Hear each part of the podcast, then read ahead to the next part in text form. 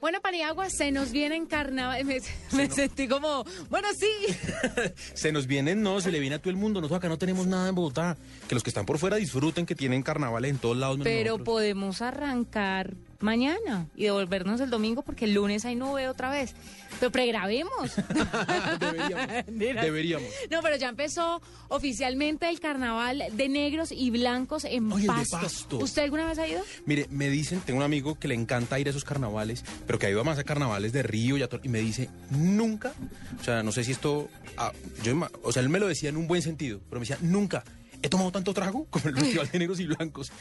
Es el mejor en el que he estado, es el más divertido, es el que la gente más emparranda. Y le pregunté, incluso más que en el de Barranquilla, y me dice, sí, ¿En se meten unas fiestas esos señores. Es que nos meten un cuento con el, el carnaval de Barranquilla. Sí. Claro que todas estas fiestas, la feria de Manizales, bueno, la feria de Cali que ya pasó, eh, se vienen muchas cosas. Y el, de, y el de Negros y Blancos me dicen que es muy bueno. Sí, muy mire, eh, Gisela Checa está con nosotros. Ella es la directora de la Corporación Carnaval de Pasto y nos va a contar sobre este carnaval de negros y blancos que empezó hoy y se va a extender hasta el 6 de enero. Pero es que además el carnaval es reconocido por la UNESCO como Patrimonio Ah, sí, Cultural señora. Inmaterial de la Humanidad. O sea, nosotros estamos jodidos. No hemos ido a Pasto No, sí, a mal. disfrutar de esto. Gisela, bienvenida a la nube.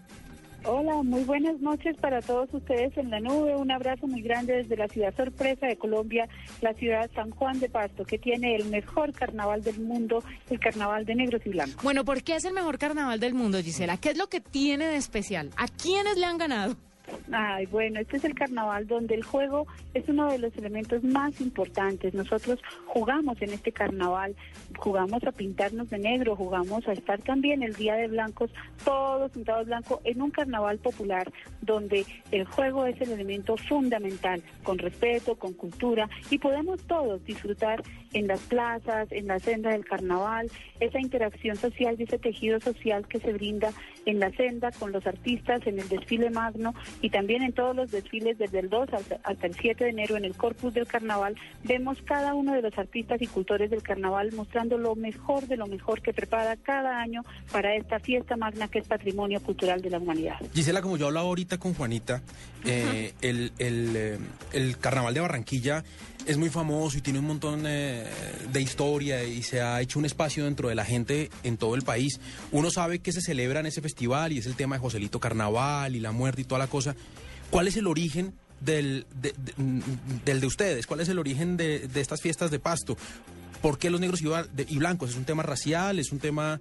eh, ¿De qué se trata? No, nosotros el día 5 de enero nos pintamos precisamente de negro y somos todos uno, sin distingo de raza, condición social. Se revive precisamente esa fraternidad humana que aflora en el carnaval, resguardándonos a través del juego lúdico de la ternura y la alegría. Hacemos todos una evocación a un juego de identidad en el Día de Negros y toda toda la ciudad de Pasto se viste de negro y se pinta de negro para poder nosotros jugar y disfrutar de un momento muy especial donde de alguna manera se fluye en una catarsis especial del espíritu, porque el juego nos permite a nosotros hacer una transformación espiritual, donde todos podemos descargar las tristezas, todo lo pasado para empezar un carnaval que es en época de epifanía precisamente para empezar un año nuevo lleno de nuevas energías y unas condiciones nuevas para que fluya la alegría el próximo año 2014, en este año 2014. Bueno, Gisela, hay muchas cosas que nos muestran en televisión, sobre todo para los que nunca hemos ido al carnaval de negros y blancos, y es el tema de la tirada de harina, de la pintada de, los- de uno pintándose el Sí. negro, todos los carnavales que se hacen en la calle, pero asumo que hay eventos alternos que la gente no conoce y que son un éxito dentro del carnaval. ¿Como cuáles serían esos? Bueno, nosotros, para, por ejemplo, para el día hoy 2 de enero tuvimos la ofrenda a la Virgen de Mercedes, una celebración eucarística donde la patrona de Pasto bendice los carnavales, pero lo más bello de esto es cómo los corregimientos hacen una ofrenda de los cultivos de la tierra en los alrededores de la ciudad de Pasto. Los corregimientos y los, los diferentes pobladores de estos corregimientos ofrecen a la Virgen todas estas eh, productos de la tierra, tanto frutas como verduras, y vemos cómo en este momento que es tan espiritual, la gente disfruta entregando estas ofrendas a la Virgen de Mercedes. Después viene el desfile de colonias. Las colonias son los residentes en Pasto de otros municipios que se enmarcan con tradiciones, mitos, gastronomía, música y valores culturales. Uy, la gastronomía, qué rico. Cuénteme qué es lo típico allá. Bueno, en No, San Juan de que el plato típico nariñense es por supuesto el cuy, Ay, que es uno de nuestros, de nuestros platos típicos nariñenses. Y también tenemos un hervido, un delicioso hervido que es una bebida que tenemos acá con el aguardiente y Mm. frutas Voy. ácidas, deliciosas y Uy. caliente que es riquísimo para probar.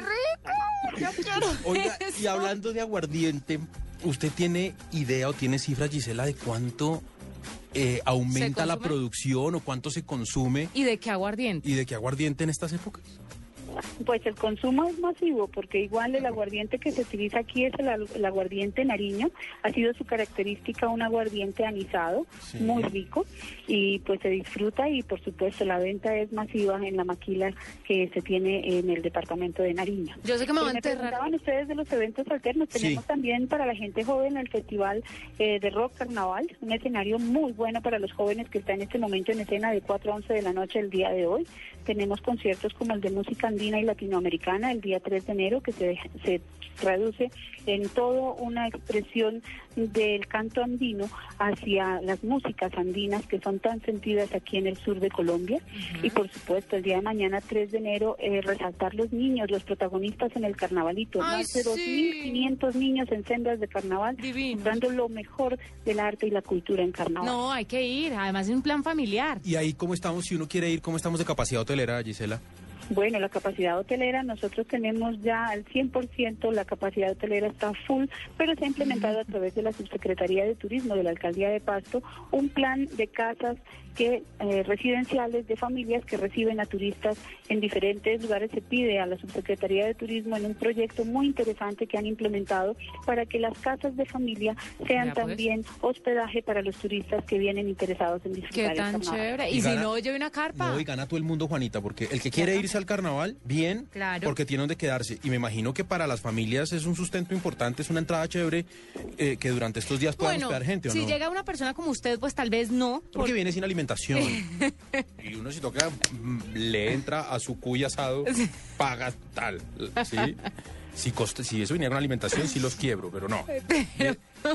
Sí, debe ser muy bueno para la gente que vive allá, ¿no? La gente de- de- en Pasto se debe poner feliz con lo del carnaval, Giselle. Sí, por supuesto. Nosotros disfrutamos nuestro carnaval desde el año de 1926. Esta Uf. Es una tradición que genera mm, unas transmisiones de saberes artísticos de generación en generación, de padres a hijos, de abuelos a nietos. Y este carnaval no muere porque es un carnaval patrimonio vivo. Es un carnaval que vive en nuestro corazón, en nuestra alma y que lo disfrutamos año tras año a través del arte efímero de las expresiones artísticas de artistas y cultores del carnaval. Ya, esto es Aquí fantástico. los artistas disfrutan y están en todo un programa grande del 2 al 7 de enero para que se viva, se vibre y se sienta este carnaval. Vea, y así empezamos con las fiestas en Colombia este año. Eso Como es. tiene que ser. Pues me alegra y probaré lo que nos recomendó eso con los cítricos. Ah, pensé que el aguardiente, Nariño. Pues también lo que viene con el aguardiente. Gisela, muchas gracias por estar con nosotros, directora de la Corporación Carnaval de Pasto.